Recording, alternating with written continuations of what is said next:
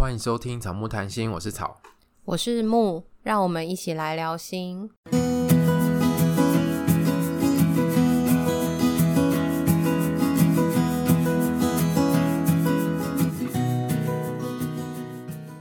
我们今天要来聊一个主题，是如果伴侣让我不爽的话，可以怎么说？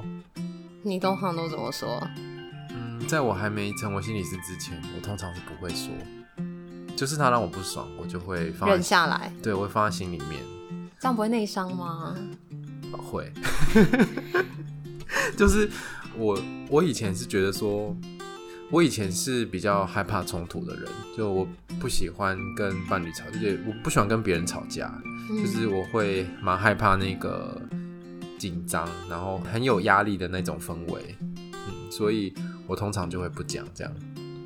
可是我后来发现这样真的不行，因为如果你一直不讲，一直不讲，那后面，因为如果你不讲，他就不知道，然后后面他就会一直在做一样的事情，然后你就会一直累积那个不爽，然后你心里就会觉得又来了，怎么又这样？嗯，虽然有讲，可是很多时候还是会觉得又来了，每次都这样，还是会有这样的感觉。就是如果那个不爽的点没有处理的话，很多时候你都会觉得每次都这样。嗯。那你你会怎么样？如果对方让你不爽，我就噼里啪啦一直说啊，我好像就是年纪越大的时候，就觉得越不怕吵架，然后就是炮火全开，很不怕吵架，就会一直说。真的假的？那你你可能通常会怎么说？我就直接全部都说啊，就是想说什么就说什么，我就不太会去顾虑对方的。感觉，嗯，对我就是讲我想讲的，那会很所以我们两个，我们两个就是极端呢、欸。对啊，以前就是极端，就是反正我不管想讲什么我就讲啊，管你三七二十一，管你会不会不爽，反正我就是不爽，就是要说。嗯，那对方通常反应是什么？可能就没有回应啊，或者是也也说吧，就会变成激烈的吵架吗？对啊，就是那个情绪上来，好像如果没有说，就会憋着，嗯，就会很被动。对啊，那你憋着会怎样？我就会去做一些其他的事情啊，然后就是先不要想这件事，这样之后还是会再谈吗？还是不会再谈了？不一定。嗯，可是我觉得就是之后要再谈，其实很难呢。就是你会好像心里会有一个预期，就是啊都已经结束了，然后有又有一种重开战场的感觉，因为在提到那件事，还是很有可能会再继续吵。对，可是重如果重开的话，你当然就不会用那种嗯很。很激烈的方式跟对方讲啊，因为那时候你已经没那么气了。嗯，没那么气。可是如果还是，因为有的时候吵的东西，其实好像也没有什么解决的办法。对，我知道你在讲什么，就是有时候你可能想好好的讲，可是讲到中间突然又开始吵起来了。对，对，就是有一些东西还是会让对方不爽。嗯嗯。所以这很容易吵哎、欸，不管是什么都都好像可以吵。对啊，那不如分手好了。但是分手的话就是一直换啊。对啊，那就是没完没了嘛。所以总是会过了热恋期之后要磨合、要沟通想法的时候。对，反正一定会要吵架的，然后对方一定会也一定会让你不爽，然后你的行为可能也会让对方不爽，这个是一定会发生的事情。嗯，所以。我觉得不能像我们以前那样，就是要么都不说，要么就是不管三七二十一的狂说这样。对，这样其实我就像机关枪一样一直说。哎、欸，那可是你觉得说完之后呢？那你们有达成共识吗？嗯、还是什么？说完之后没有达成共识啊，可是我心情会觉得蛮舒服的。这是一个抒发。对对对，你就是情绪宣泄。我是情绪宣泄，可是我也把我想讲的东西，就是没有修饰的直接表达。嗯，可是我不知道对方有没有办法去承受我的没有修饰的东西。那他会不会觉得你讲这么难听，然后他很其实很受伤？有可能，可是他也不会告诉我很受伤啊，是难。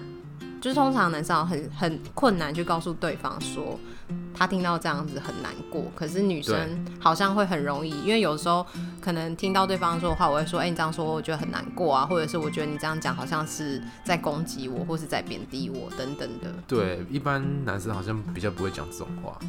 不知道大家会不会有这样的经验，还是你的另外一半非常愿意告诉你他的脆弱的地方？嗯，如果对方愿意告诉你脆弱，真的蛮难得的。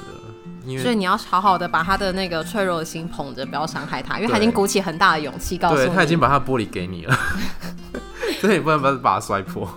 对，在这边可能也会有些性别的刻板，但是可能刚好我们遇到的都是这样。嗯，我觉得那是一个性别的社会文化的训，就是对不同性别的训练。嗯，就是女生比较可以讲这些脆弱跟情绪的东西，可是因为男生被训练要坚强坚强嘛，不可以哭啊。嗯，所以讲这个对他来说基本上是困难，或者是他也会有一个感觉是我不可以说这么多，我说这么多的时候，我的另外一半会怎么看我？对，也也会有这种担心，嗯，他不会觉得就是我靠不住啊，或者是我太软弱了。对，那我们就回到我们今天的主题，因为前面我们谈到的那些是我们以前就是吵架的方式。嗯，对。然后我们开始接触伴侣智商之后，或者是我们接触心理智商之后，我们开始发现，哎，其实有一些其他的方式可以去。好好的吵架，对，吵架其实很重要，它可以让有一些在关系里面很重要的主题会浮现。那这些主题通常不知道大家有没有这样的经验，就是很神奇，就是你现在吵架的这个点，你不去处理它，可是之后它还是会一而再、再而三的出现。对啊，就是你不想去面对也没办法，因为这就是你们之间的需要去处理的东西，嗯，就是一个课题啦。如果你不处你不处理的话，他之后还是会一直来找你。对，因为这有有时候好像也会跟两个人的价值观有关。嗯，对，因为这如果没有去真的好好的厘清，或是好好的讨论，有一个共识的话，就是基本上就是会透过不同的事件一直出现。对，可能今天是透过哎要讨论出去玩，明天是透过哎过年要去谁家等等的这种问题都会出现。嗯，可是你可能把它收集起来仔细看，它可能有一种共通性、共同的模式、共同的核心在里面。对。但是如果你很难找这个模式的话，你可以去找心理师跟他讨论。嗯，因为心理是最会找这个了。对，但是如果是在你们关系里面常常遇到的冲突的话，就还是会建议是两个人一起去。对，如果只有一个人去的话，那去的那个人有的时候会变成好像他需要为关系做很多的努力，或者是改变。对，可是你做的努力跟改变，如果你的另外一半不知道的时候，他很有可能会用原本的方式对你，你就会觉得很挫折。嗯，那如果两个人一起去的话，就是伴侣智商，对，效果会比较好。建议哦，推推。好啦，就是呃，其实伴侣智，如果你要谈关系的问题的话，其实伴侣智商的效果会比个别智商好。嗯，因为个别智商的时候，就会是你一直在说你跟伴侣的困扰，可是那个困扰有的时候你立场看到的东西跟你的伴侣的感受其实是有落差的。在伴侣智商的时候，会有机会去核对你另外一半他的感觉跟想法，在那个智商的空间里面。之前接案的就是做伴侣智商的经验，就是伴侣也都常常会有那种。恍然大悟的感觉，就是说，哈，就是这之前他都没有跟我说，嗯、或者是我现在才知道，我认识了他这么久，我现在才知道。虽然他们交往了很久，可是因为我们都是习惯动物，都会有习惯的方式去认识对方，或者是你也会觉得说，我已经很认识他了，我不需要花精力再去认识他。对啊，你你知道我在做伴侣智商的时候，我发现我还蛮常讲这句话，就是这他讲的这些东西，你是第一次听到吗？嗯，很多时候都是第一次。对，其实很多时候都第一次听哎，然后他们就会就像你讲的恍然大悟，或是蛮惊讶的，原来他有这种感觉或这种想法，然后或者两个都会愣住。对啊，所以所以我觉得不要假设你们已经都很了解对方，而不再更了解对方。所以听起来像是在感情里面认识对方是一个一辈子的功课，你需要不断去认识对方，因为他可能随着他的状态，然后他的想法改变，你对他认识可能都会需要修正。对，那最后很像我们之后要讲的别的主题哎。好，那我们就之后再讲。好，又又扯远又扯远，那我们就要回到我们的主题，就是我们学伴侣智商之后，有找到了，或是在学习跟看书的过程，有整理了一些可以吵架的方式。应该说跟对对方对话的方式，哦、对，就是我们要怎么样开启一个对话，而不是直接就进入开开战的模式，这样、嗯、表达对方让你。不爽、不舒服的部分是有一个机会可以表达，你不是再像之前一样，就是只能噼啪攻击的说，或者是什么都不说，有第三个选择。对。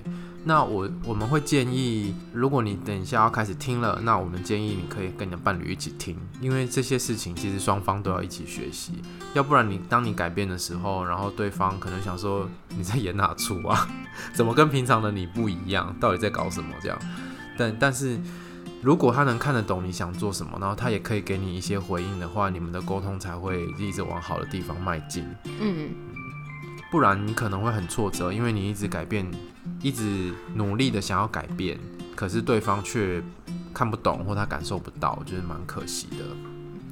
那我们第一个要讲的就是用比较软性的方式去开启这个对话，就是你知道伴侣让你不爽的原因，然后你用比较温和、比较不会让对方有。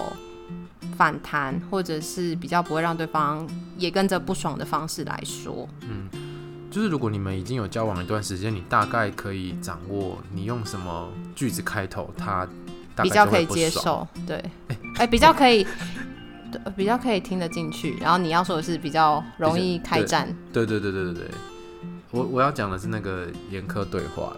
嗯，对，你要讲软性对话。对，那你就讲严苛对话吧。就是在这个主题里面啊，就是呃，我们看书，它是说叫做软性对话跟严苛对话。嗯。那我们等一下会稍微的说明，就是什么叫软性对话，什么叫严苛对话，然后也会有例子让大家比较知道。然后大家在听的时候，其实也可以感觉一下，如果是你听到严苛对话跟软性对话，哪一个方式你感觉会比较好？这样子你也会知道说，如果你想要跟对方表达的时候，你可以怎么说，对方可能也会比较容易听得进去。嗯，所以我们一般讲的严苛对话，其实就是一种很击败的语气，就是批评啊、很负面啊，然后指责对方的语气开始讲话，这样子对方的反应通常就是会防卫，因为你被攻击了，你要防卫嘛，或者是会激起对方很多的情绪，这样子你的对话就有点就进行不下去。嗯。我觉得在这个对话里面听起来会很像是对方觉得你要来找茬，就是你一讲的时候，对方觉得要要吵了，要吵了。对对对，你不会觉得你吵架吵了。对，不会觉得你是要沟通，或是不会觉得你是要温和的讨论这件事情。嗯，我们举个例子好了，就是如果假设今天你的另一半他假日想要在家里面，然后你想要出去玩，然后如果你开启了一个严苛对话，你可能就会跟他讲说。哎、欸，你可不可以不要那么宅啊？假日都都在家里打电动，不花时间相处，那我们干嘛还要在一起？你打电动就饱啦、啊，你就每天打电动就好了嘛。或者每天追剧就饱啦。对啊，好熟悉的感觉。你在说你自己吗？没有，我现在 我我没有一直在打电动，我只有现在偶尔玩一下 Switch。那是上班偷玩 Switch。我是带去跟同事一起玩，虽然后面大家也都没有玩。那我们刚刚讲的那个对话就是很击败的开头啊。就是你就是在骂对方嘛，然后在指责他这个人。因为通常听到你有的时候，就是虽然这是就是很老生常谈，就是你开头跟我开头的差别，就是大家听到你怎么样你怎么样的时候，有的时候就会觉得。蛮让人不舒服的，虽然你可能没有指责他，可是他听起来就会觉得很像是指责。刚刚那个严苛对话也攻击了对方很宅，甚至把这个对话扩展了。本来只是想要说假日都一直在家里，后来还扩展到说那为什么还要在一起？就有一点无限放大的感觉。对。可是，在吵架的时候很容易无限放大啊。我，我发现你刚刚有回应这件事情。回应什么事？哦，我没有打电动啊，这其实就是一种防卫啊，不是吗？就是否认嘛。我我是真的没有一直打电动啊，我一个礼拜也才两三天，那还蛮多的啊，两三天没有很多哦。好啦，我我玩了很久都还没有过关，那是你自己太瞎，所以。就是对方可能就会听到这种话，他可能就会否认，就会说我没有啊，我哪有像你讲的那样？对啊，真的没有啊，就是可能呃，我我觉得的频率是没有，可是对对方来说的频率可能是有。对对，可是因为那个频率你不会在这边去做核对，所以就还是会有落差。然后另外一种状况是他可能就会开始攻击你，啊，你不是自己都一直追剧，你凭什么说我？对啊，啊，不然你也不要跟我在一起啊。对啊。但是我们两个没有在一起哦。对，我们只是也稍微演一下而已。重点就是，如果用严苛对话开头的话，对方可能会否认，然后会攻击。还有什么其他的反应吗？有可能也会忽略吧，继续打电动，不想理你，因为觉得你要找架吵，然后他不想吵架，啊、所以就忽略。对对对对，他可能就就不回应，对，不回应，然后你可能就会更不爽，对，就会更刺激他，要他回应，对，然后你就会讲更多更伤人的话让他回应你，对，就是那个强度就会增加，就是我现在这样讲你都不回我，那我看我要怎么讲你才会回应我，嗯，可是我们是不是在情绪当头的时候很容易讲这种话？因为我猜如果会讲出我们刚刚那个严苛对话的内容的话，他应该是忍了一段时间，嗯，他可能。其实一直在忍，要不要说？对。然后可是可能真的已经过了那临界点，就有点爆炸的感觉。或者是说他以前可能讲稍微讲稍微讲，可是对方好像都没有没有改变，然后都跟以前一样，他受不了这样。嗯。好。那我们可以怎么样用？我们在这个案例里面可以怎么样用软性的对话来开始？第一个的话，我们从书里面看到，第一个就是从正面的事物开始。因为我们刚刚都讲的很负面嘛，可是我们其实可以从正面的部分开始。比如说，我们刚刚讲那一串，其实你就是想出去玩嘛。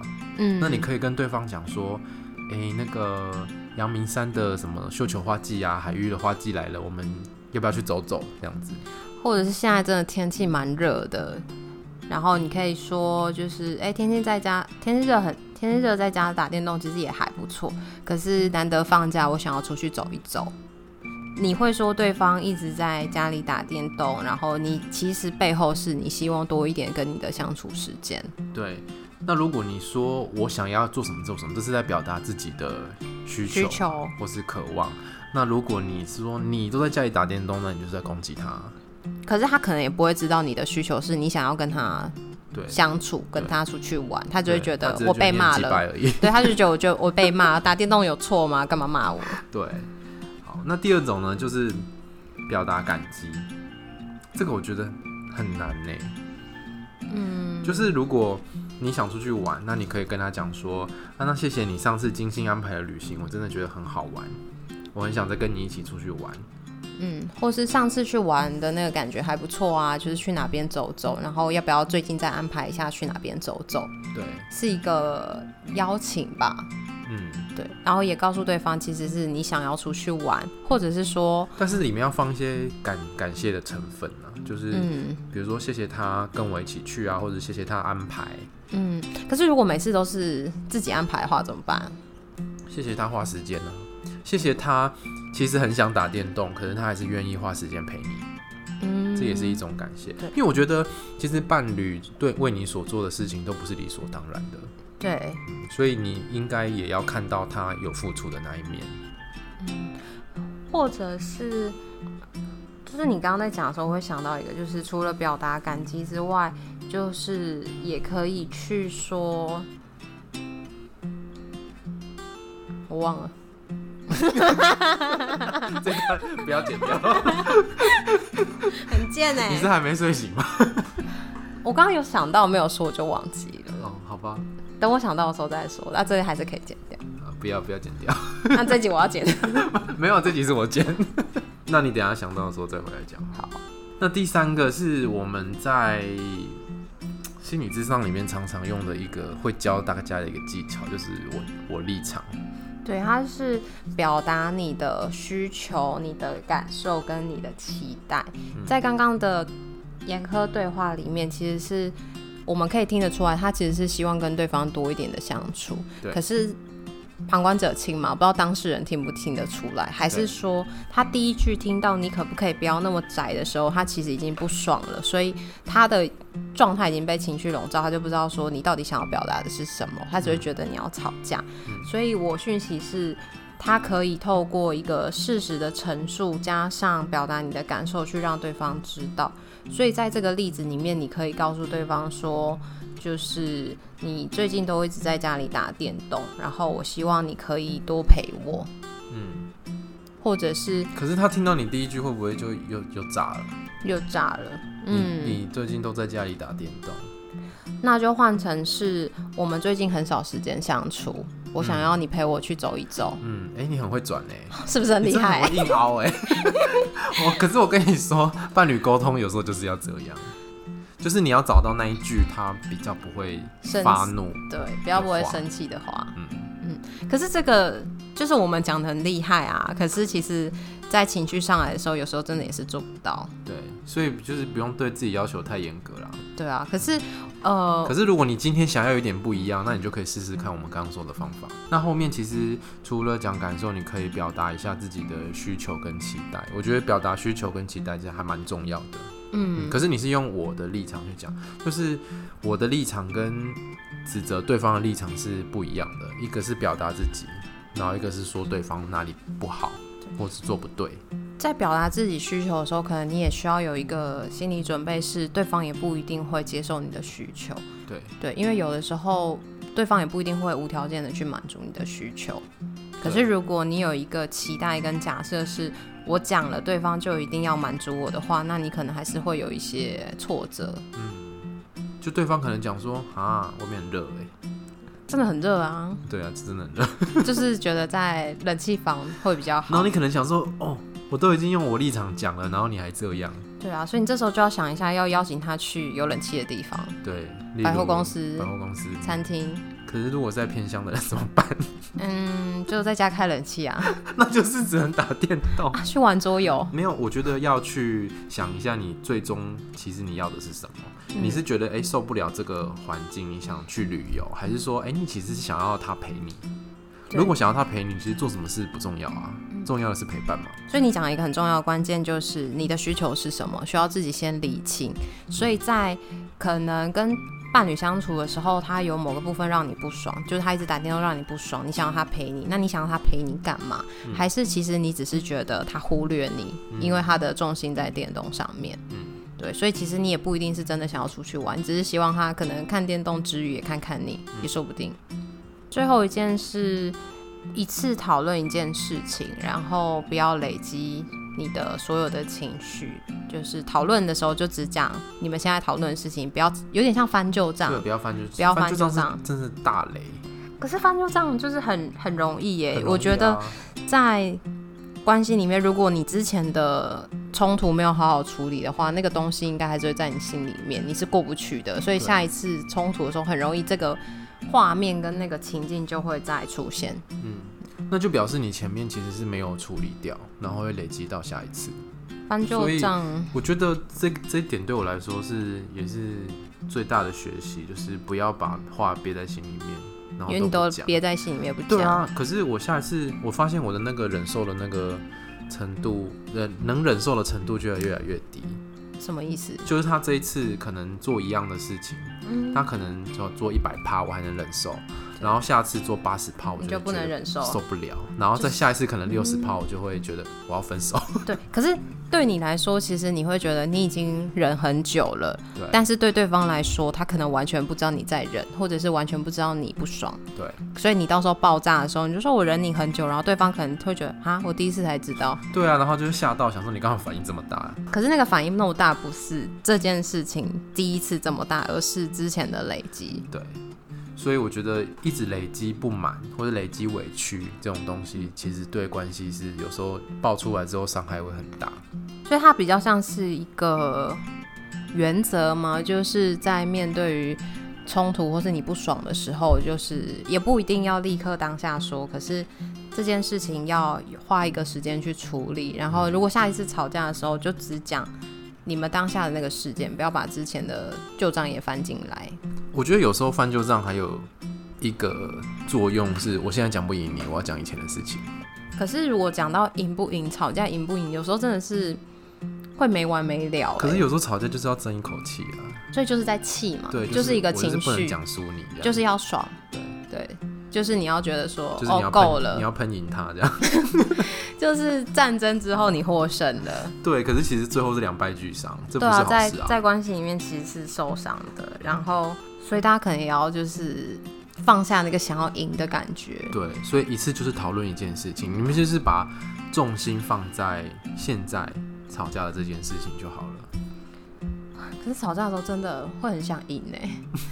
你刚刚不是呼吁呼吁要放下那个？没有，我我我在想说，大家会不会就是就是我的我在想啊，就是因为之前很。很像机关枪，很爱吵嘛，所以很爱吵的人通常会很想赢。对，你会觉得吗？就是会，会啊，就是会想要讲到赢才会一直讲啊。就输的人就想要闭嘴，就是都给你讲就好了。或或者是输的人比较觉得算了，放弃了。对，反正怎么讲都你赢，那我干嘛一直讲？可能话比较多的人是比较会讲。哎、欸，我有时候真的觉得那个跟功力有关呢。有些人就是很会吵啊，你怎么吵，他就就是他都会赢。然后他可能明明就理亏，他还可以讲的很有理这样子。对，所以这时候其实这就只是一个胜负，已已经不是在沟通了。对，可是其实感情的世界里面，要输赢干什么？就我赢你，那又如何？对啊，有时候是一口，你就是你就是捧着碎裂的、受伤的心，可能会离开啊。没有，然后之后自己还要收拾，你赢了，对不对？之后还要自己收拾，然后还要去修复关系，还要去道歉，有没有？对，所以这样也没有比较好，就何必呢？像我们刚刚讲的前面的这几个，我们再重新就是讲一下那个标题好了。好，因为可能前面就是讲例子的时候，大家就不知道我们在干嘛。好，我们今天要讲的其实就是如果伴侣。伴侣让你不爽，你可以怎么说？这可以怎么告诉他？我们就是从软性的对话开始，软性的对话比较不会让对方有防卫，或是激起对方的情绪。像是从正面的事物开始表达你的感激，然后使用我立场去陈述事实，表达你的感受。然后最后一件事也蛮重要，就是一次一次讨论一件事情，不要累积不满跟翻旧账。嗯。那我觉得观呃听众可能会有一个问题是，我跟我的家人或者是我的伴侣讲话，为什么要这么迂回啊？为什么要这么做作？对啊，假掰，就是我只是直接说出我的想法，有什么不行的？嗯，但其实是可以啊，就是。你可以做任何你想做的，只要、就是、就继续摧毁你的关系啊，很狠。对，就是只要我觉得啦，只要就是你目前的方式可以处理你们之间的关系，然后你们关系没有任何问题，就还是可以继续用原本的方式。可是，一旦就是你发现开始鬼打墙了，你们之间的冲突是没有办法解决，或是你觉得就是。你们之间的冲突已经让你们有距离了，很多时候你想讲的话不敢讲，你觉得对方有话不想跟你讲，你就可以用我们刚刚教的其他的方式，选择其他的路。一个是拼命开始疯狂机关枪炮，一个是什么都不说。那现在其实还有第三条路，就是用软性的对话。嗯，可是如果你发现之前用的方式都没有办法达成你要的目的，那你不妨试试别的啊。嗯。与其说是做作，或者说它是一种不习惯，不习惯。然后，因为没有人教我们怎么去谈恋爱，表达你的不满。对。然后我们都是从电视上，或者是用自己平常的习惯去经营你的关系。